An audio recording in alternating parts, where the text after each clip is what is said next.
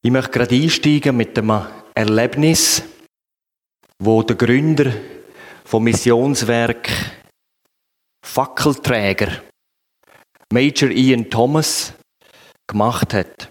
Er hat sich mit zwölf bekehrt. Mit 15 hat er dann den Ruf von Gott bekommen, als Missionsarzt sein ganzes Leben in den Dienst Gottes zu stellen. Er hat dann viele Dienste gehabt, und dann ist er an einem Tag einfach an einem Punkt angekommen, wo er in einer totalen, in einer totalen geistlichen Erschöpfung war. Und er hat sich gesagt, es hat keinen Sinn mehr, weiterzumachen. Aber diese Phase ist dann in seinem Leben zu dieser ganz grossen Entdeckung geworden. Er hat gehört, wie der Herr Jesus, und das ist eine innere Stimme, zu ihm Folgendes gesagt hat. Sieben Jahre lang hast du aufrichtig mir dienen. Seit sieben Jahren warte ich darauf, dass ich mein Leben durch dich kann leben. Und die Erfahrung hat sein Glaubensleben total verwandelt. In ein Siegesleben in Christus. Er hat das erlebt, dass der Paulus sagt, nicht mehr ich lebe, sondern Christus lebt in mir. Man könnte auch sagen, Christus lebt sein Leben durch mich. Hudson Taylor hat es formuliert mit das ausgetauschte Leben. Wer sich vertieft wette mit der Thematik, die ich heute besonders behandeln wette befassen, möchte ich mal die Bücher empfehlen. Das kriegen dir die Gemeinde für Christus oder EBG, die Rechtfertigung des Lebens vom Ernst Käser. Gewaltige Botschaft, was da drinnen ist. Dann Watchman Nie, auch er hat sehr viel darüber geschrieben, das normale Christenleben. Und das Büchlein, von ihm habe ich schon zitiert, Ian Thomas, Christus in euch, die Dynamik des Lebens. So möchte ich auch morgen überschreiben. Und ich lese uns aus am Römerbrief Kapitel 6, die Verse 3 bis 14. Römer 6, Vers 3 bis 14. Wisst ihr nicht, dass wir, so viele in Christus Jesus hineingetauft wurden, in seinen Tod getauft wurden. So sind wir nun mit ihm begraben worden durch die Taufe in den Tod, damit wie Christus aus den Toten auferweckt worden ist, durch die Herrlichkeit des Vaters, so auch wir in Neuheit des Lebens wandeln. Denn wenn wir verwachsen sind mit der Gleichheit seines Todes, so werden wir es auch mit seiner Auferstehung sein. Da wir dies erkennen, dass unser alter Mensch mitgekreuzigt worden ist, damit der Leib der Sünde abgetan sei, dass wir der Sünde nicht mehr dienen. Denn wer gestorben ist, ist freigesprochen von der Sünde. Wenn wir aber mit Christus gestorben sind, so glauben wir, dass wir auch mit ihm leben werden, da wir wissen, dass Christus aus den Toten auferweckt nicht mehr stirbt. Der Tod herrscht nicht mehr über ihn. Denn was er gestorben ist, ist er ein für allemal der Sünde gestorben. Was er aber lebt, lebt er Gott. So auch ihr. Haltet euch der Sünde für tot, Gott aber lebend in Christus Jesus. So herrsche nun nicht die Sünde in eurem sterblichen Leib, dass ihr seinen Begierden gehorchet, Stellt auch nicht eure Glieder der Sünde zur Verfügung als Werkzeuge der Ungerechtigkeit, sondern stellt euch selbst Gott zur Verfügung als Lebende aus den Toten und eure Glieder Gott zu Werkzeugen der Gerechtigkeit. Denn die Sünde wird nicht über euch herrschen, denn ihr seid nicht unter Gesetz, sondern unter Gnade. Was in diesen Versen steht, ist eigentlich der Kern vom christlichen Leben. Es geht hier um den Weg zum Siegesleben in Christus. Es geht um Erkennen, das kommt mehrmals vor da. Es geht um sich dafür halten oder rechnen damit. Es geht um sich Gott ganz zu weihen und es geht um Gehorsam. Im ersten Punkt möchte ich sagen, in Christus sein ist nur möglich, wenn wir glauben, dass wir mitgestorben sind. Der Paulus erinnert Christen in Rom an ein bestimmtes Ereignis in ihrem Leben.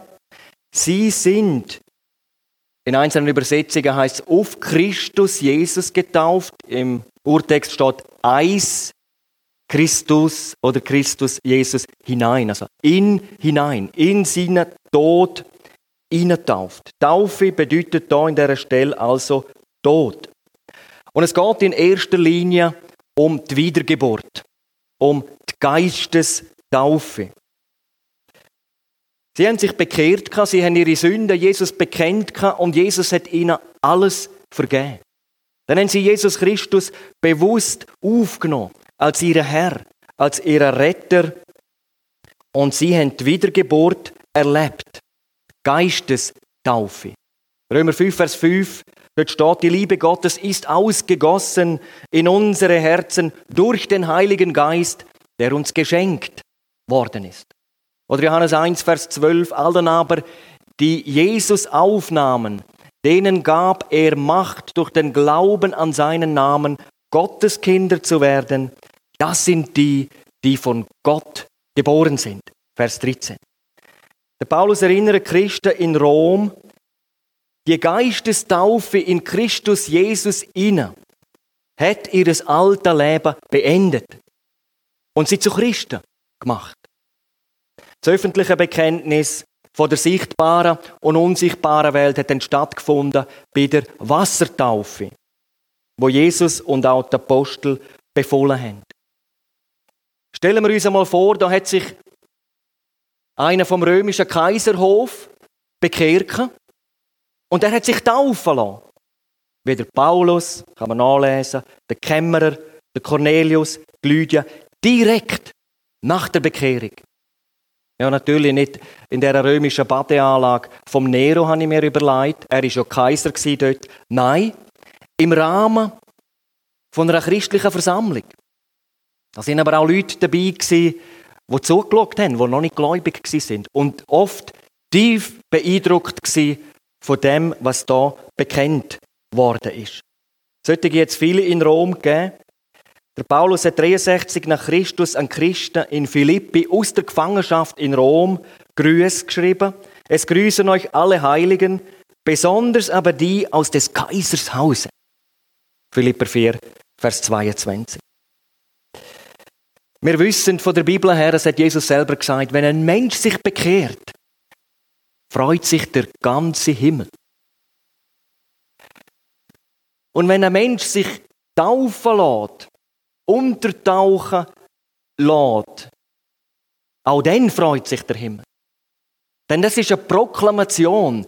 Ich gehöre nicht mehr zu dieser Welt. Ich bin nicht mehr unter der Herrschaft Satans, sondern Jesus ist jetzt mein Herr. Ich bin befreit aus dieser Macht.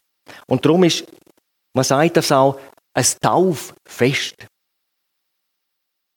Wenn ein Mensch sagt, ich gehöre nicht mehr mir selber, sondern ich gehöre Jesus. Und ich habe das einige Mal erlebt. Ein Höhepunkt war im 2011. Ich habe einmal ein Bild mitgebracht. Das ist eine Evangelisation in Andernach, einer von meinen ersten Diensten im evangelistischen Dienst. Und in deren Evangelisation haben sich über 30 Menschen bekehrt.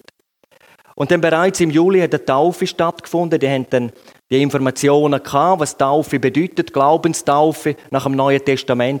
Und über 20 haben sich dort taufen lassen. Wir sind an den See gefahren. Was ich nie vergessen, es war eine über 80-jährige Frau, die hat gerne recht laufen Die ist auf einem Stuhl geguckt, dann hat man sie ins Wasser rein dann hat sie einfach nochmal können sagen, warum dass sie das will. Und nachher ist sie auf den Namen vom Vater, vom Sohn und vom Heiligen Geist untertaucht worden. Man hat nichts mehr gesehen von ihr. Und dann wieder rauf. Und die hat eine Freude Aber auch alle anderen, die dort dabei sind. Taufe ist ein Freudenfest. Auch wir werden wieder eine Taufe durchführen. Und das sind die Anmeldeformulare. Es ist ein Freudenfest für die Gläubigen. Aber es ist auch Freude im Himmel. Beim Herr Jesus selber, wenn dann der Täufling sagt, ich habe ein neues Leben. Ich höre Jesus Christus. Und ich bin davon überzogen, ich habe selber überfahren, äh, überfahren, erfahren, es ist ein großer Segen. Es ist eine Kraft, zum ihn bezeugen, auch in Zukunft vor anderen Menschen. Darum melden euch an zu dieser Taufe. Ja, wie gerne hören wir vom stellvertretenden Tod Jesu für uns, dass wir nicht selber haben müssen für unsere Sünden zahlen. Denn das hätte für uns alle ja Folgendes bedeutet. Ewiger Tod, ewige Verdammnis, ewiges Leiden im ewigen Feuersee in der Hölle. Aber genau da davon hat Jesus uns mit seinem Blut und mit seinem Leben losgekauft. Wie oft dankst du dafür? Danke hat ja auch viel mit Denken zu tun. Mit sich erinnern.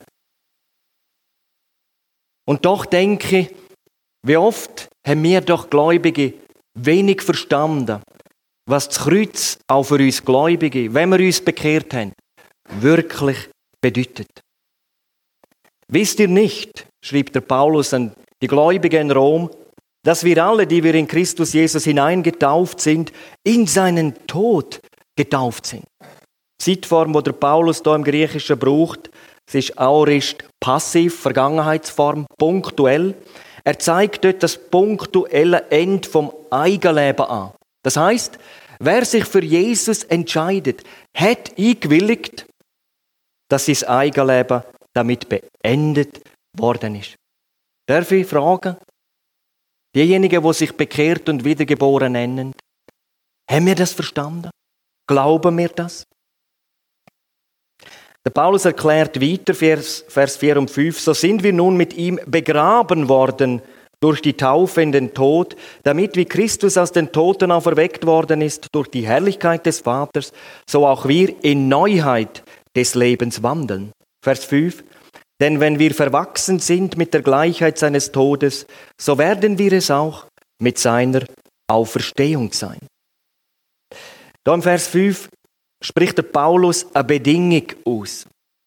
Wenn wir verwachsen sind, im Griechischen steht dort Symphytos, mitgepflanzt, Schlachter übersetzt, eins gemacht. Denken wir an den Weinstock und Reben. Johannes 15, dort sagt Jesus, ich bin der Weinstock, ihr seid die Reben. Wer in mir bleibt und ich in ihm, der bringt viel Frucht, denn getrennt von mir könnt ihr nichts tun. Also wenn wir verwachsen sind, das heißt eins gemacht sind mit Christus in seinem Tod, wenn wir das bejahen, das ist Bedingung, dann ist die logische Folge, dann werden wir ganz gewiss, könnte man sagen, erst recht auch mit seiner Auferstehung sein. Das Resultat also von der Geistestaufe, von der Wiedergeburt, ist in Christus versetzt sein. Mit ihm gestorben sein. Mit ihm begraben sein, aber auch mit ihm auferstanden sein und in einem neuen Leben zu wandeln. Wer in Christus ist, steht in 2. Korinther 5, Vers 17, ist eine neue Kreatur. Das Alte ist vergangen. Ein Neues oder Neues ist geworden. Und an Paulus ist die tiefe Bedeutung vom Kreuz so wichtig gewesen, dass er da in jedem Vers immer und immer wieder darauf eingeht. Er hat es ihnen, aber auch uns, heute Morgen, will so tief wie möglich einprägen. Denn das ist der Weg zum Sieg über Sünde und über die alte Natur. Er schreibt in Römer 6, Vers 6, wir erkennen, das Wort könnte man auch übersetzen, wir wissen oder wir anerkennen dies, dass unser alter Mensch mitgekreuzigt worden ist.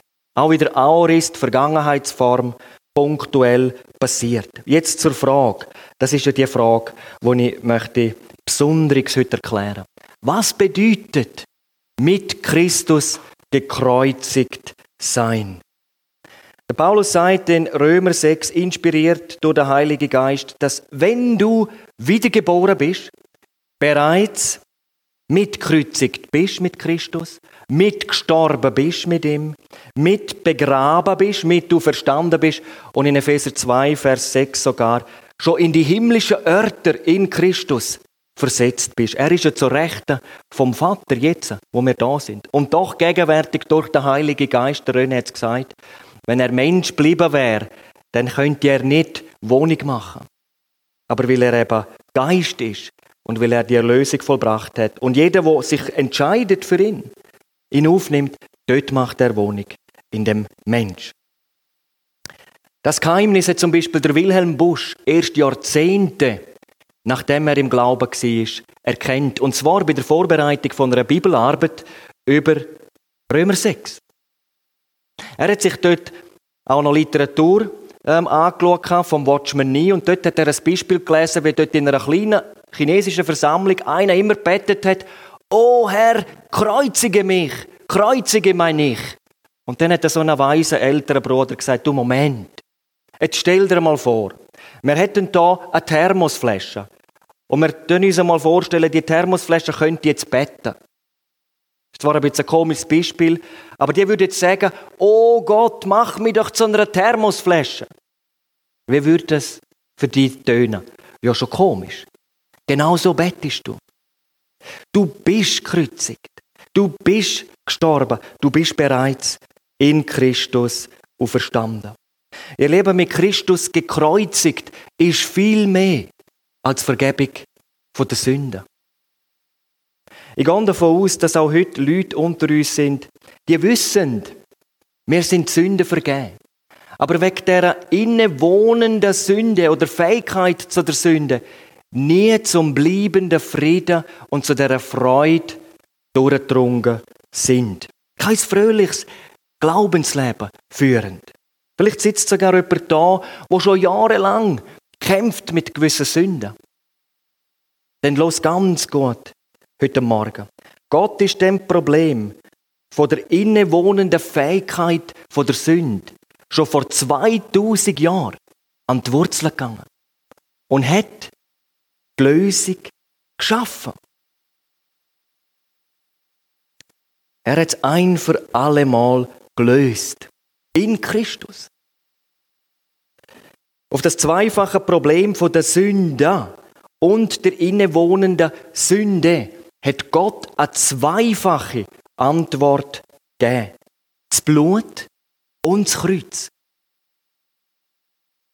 Die Bibel unterscheidet zwischen der Sünde und der Sünde.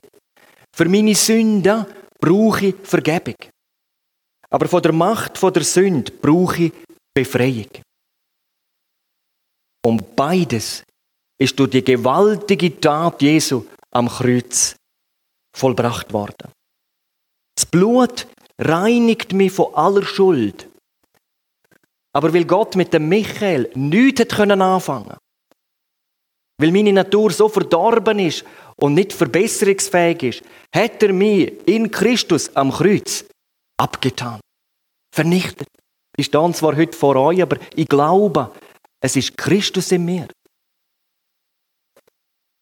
Der Watchman nie überschreibt das Geheimnis.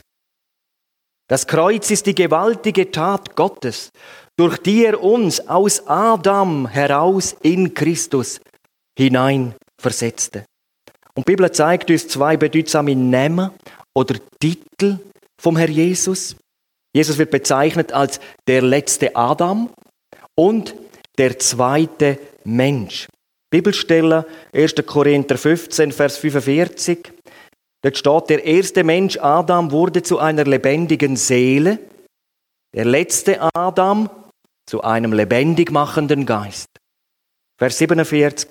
Der erste Mensch ist von der Erde irdisch, der zweite Mensch ist vom Himmel. Ich möchte das erklären. Als der letzte Adam ist Christus Zusammenfassung von der gesamten Menschheit. Und als der zweite Mensch ist Jesus das Haupt von einer neuen Schöpfung, von einer neuen Generation oder einem neuen Geschlecht. Es geht um die zweifache Einheit mit uns Menschen. Die erste hat mit seinem Tod zu tun und die zweite mit seiner Auferstehung. Im Kreuz ist unsere Einheit in Christus als der letzte Adam eingerechnet und im Gericht und Tod vernichtet worden. Steht im Vers 6. Mitgekreuzigt. Unsere zweite Einheit mit Christus ist in seiner Auferstehung als ein zweiter Mensch und sie führt uns eben raus aus der Macht der Sünde und aus der Macht vom Tod und ihnen in das ewige Leben, wo dann in der Herrlichkeit nie enden wird. Wo Jesus gekreuzigt worden ist, ist er als der letzte Adam gekreuzigt worden.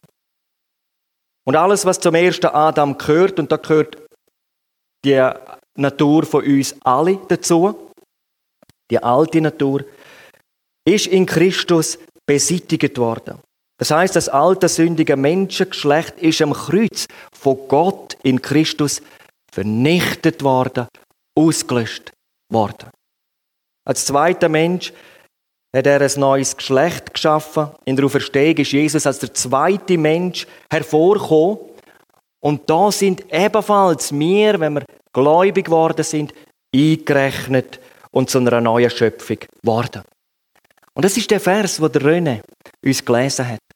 Denke, einer der schönsten Verse im Neuen Testament. Aus ihm, aus Gott, ist es, dass wir in Christus sind. Ja, wie er das gemacht hat, das kann ich nicht. Kann ich nicht nachvollziehen, aber er hat es gemacht. Es steht geschrieben. Es kommt vom Vater her. Ihm habt ihr es zu verdanken. Gott fordert auch nicht, dass wir das alles einfach so verstehen. Aber glauben sollen wir es. Wir sollen glauben an seine Gnade, glauben an seine Weisheit, glauben an seine Liebe. Römer 8, Vers 32, dort steht, Gott hat seinen eigenen Sohn nicht verschont, sondern hat ihn für uns alle dahingegeben. Wie sollte er uns mit ihm nicht auch alles schenken? Römer 8, Vers 3, dort steht, zweiter Teil, denn das dem Gesetz Unmögliche tat Gott. Er zerstörte die Herrschaft der Sünde über uns, indem er seinen Sohn stellvertretend für unsere Schuld verurteilte. Luther hat übersetzt, er verdammte die Sünde im Fleisch. Ein größeres Zeichen von Gottes vergebender Liebe gibt's nicht. Um uns können vollkommen zu vergeben, hat ein anderer müssen bestraft werden. Und Gott steht da, hat seinen geliebten Sohn nicht verschont. Er hat ihn nicht verschont, wo er zu dem grausamen Tod am Fluchholz verurteilt worden ist. Er hat nicht Halt gesagt, wo man Jesus auspeitscht hat und spitzige Dornen in sein Haupt hineingedrückt hat. Er hat seine Engel her nicht zurückgehalten, wo man die Hände und Füße von Jesus mit Nägeln durchbohrt hat. Und er hat zugeschaut, wie sein Sohn Blut überströmt und in grossen Qualen sechs Stunden zwischen Himmel und Erde gehangen ist und dann gestorben ist. Und die Bibel sagt, die Strafe lag auf ihm. Jesaja 53, Vers 5. Dass wir Frieden hätten, dass wir frei können ausgehen. Das ist die einzige Erlösung, wo Gott uns sterblichen Menschen anbietet. Das heißt, wer gerettet werden will, muss der Tod Jesu für seine eigene Tod halten. Er muss die Auferstehung Jesu für seine eigene Auferstehung halten.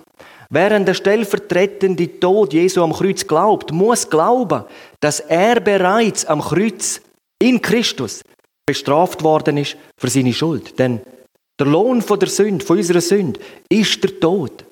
Und Jesus ist freiwillig deinen Tod gestorben. Unser Ich, das ist jetzt ganz wichtig, kann nur beseitigt werden durch das Ich vom Kreuzigten. Nur wenn Christus die ganze Stelle von deinem Ich einnehmen darf, dann wirst du befreit bleiben von deinem Ich oder Ego. Eine andere Erlösung gibt es nicht. Das ist das, was uns das Neue Testament lehrt und sehr vernachlässigt wird. Wir haben einen Professor in unserer Gemeinde. Der hat eine Arbeit geschrieben, oder mehrere, aber ich habe auch das Buch, wo das so wunderbar ausgelegt ist. Und das Buch, das ich euch gezeigt habe, von Major Ian Thomas, das habe ich ein Jahr nach meiner Bekehrung vom Erich bekommen. Ich habe noch gestaunt, er hat mir noch eine Widmung hineingeschrieben. Ich bin so dankbar, dass ich diese Unterweisung bereits am Anfang von meinem Glaubensleben dürfen erleben. Es gehört eigentlich zur ersten Lektion von einem, von einem Neubekehrten. Es ist die Grundlage von unserer Erlösung. Mitgekreuzigt worden, Vers 6. Begraben worden, Vers 4. Mit auferweckt worden mit Christus. Die Begriffe stehen alle im Passiv. Das heißt, Gott hat das gemacht. In seiner Weisheit hat er es vollbracht. Und wenn wir das glaubend, bejahend, uns dafür haltend, werden wir das erfahren. Wird das Wirklichkeit in unserem Leben werden. Der Paulus sagt im Vers 7 Römer 6, wer gestorben ist, ist freigesprochen von der Sünde. Jetzt könnt ihr alle fragen, bist du gestorben? bist du gestorben? Ja, du bist freigesprochen von der Machtherrschaft von der Sünde. Zweitens, in Christus sie bedeutet, dass wir der Auferstehungskraft Jesu teilhaftig geworden sind. Wir sind versetzt worden in Christus, eingepfropft worden in den edlen Ölbaum. Paulus sagt, wenn wir aber mit Christus gestorben sind, Römer 6, Vers 8 bis 12, so glauben wir, dass wir auch mit ihm leben werden. Da wir wissen, dass Christus aus den Toten auferweckt nicht mehr stirbt. Der Tod herrscht nicht mehr über ihn.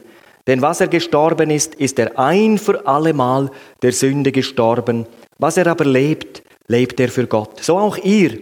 Haltet euch der Sünde für tot, Gott aber lebend in Christus Jesus. Paulus will uns sagen, ihr habt nichts mehr zu tun mit dem alten Mensch. Der ist tot. Und daran gilt es festzuhalten. Vers 11, haltet euch der Sünde für tot, Gott aber lebend in Christus Jesus. Das ist der Schlüssel zum Sieg über die Sünde und das Fleisch. Nochmal, das Neue Testament lehrt, dass der alte Mensch tot ist. Tot. Epheser 4, Vers 22 und 24. Ihr habt, in Klammern, bei eurer Bekehrung den alten Menschen abgelegt und habt angezogen den neuen. Da hat der Luther falsch übersetzt. Es steht nämlich in der Vergangenheitsform und Luther hat übersetzt, legt von euch ab den Alten und zieht den Neuen an. Luther hat etwas, wo in der Vergangenheit abgeschlossene Realität ist, eigentlich wird zurück in die Gegenwart geholt und verlangt von uns, dass wir jetzt das immer wieder äh, machen müssen. Der Pfarrer Stockmeier hat es so gesagt, in der ganzen Heiligen Schrift gibt es keine einzige Stelle im Grundtext, die uns auffordern würde, den alten Menschen auszuziehen. Unser alter Mensch wurde gekreuzigt. Was ist denn der alte Mensch? Das, was wir vor unserer Bekehrung waren. Durch die Taufe in den Tod treten wir in ein neues Leben ein. Und das ist das, was die Bibel an vielen Stellen bezügt. Ein neuer Mensch. Epheser 2, Vers 15, wo Christus in sich selber geschaffen hat. Wir sind also in ein total neues Leben hineingeführt. Wir sind Kinder Gottes geworden. Wir haben den Heiligen Geist empfangen. Und wir haben einen klaren Auftrag erlebt. Wir sind in dem göttlichen Befehl oder Auftrag beteiligt zur Errettung von den Menschen, die Jesus nicht kennen. Und das gibt unserem Leben eine ganz große Bedeutung, aber auch eine große Verantwortung. Wir sind bevollmächtigt in Christus, seine Botschafter zu sein. unterwegs mit einem weltweiten Versöhnungsauftrag. 2. Korinther 5, Vers 10. Und ich will dir heute zurufen, Gott will auch die brauchen. Jesus sucht Arbeiter. Ich denke, er hat oft mit einem schweren Herzen gesehen, was er auch gesagt hat. Es sind wenige Arbeiter. Die Ernte ist groß. Bittet den Herrn der Ernte, dass er Arbeiter in seine Ernte sendet. Auch der Bibeltreff braucht Arbeiter, Mitarbeiter. In der Kinderstunde langfristig. Die Jugend fehlt eigentlich ganz. Da braucht es Gebetsarbeit. Denn ich weiß, da draussen laufen viele junge Menschen um. Die sind innerlich total leer. Sie suchen im Vergänglichen der Erfüllung und kommen in weiß ich was alles für Sachen rein.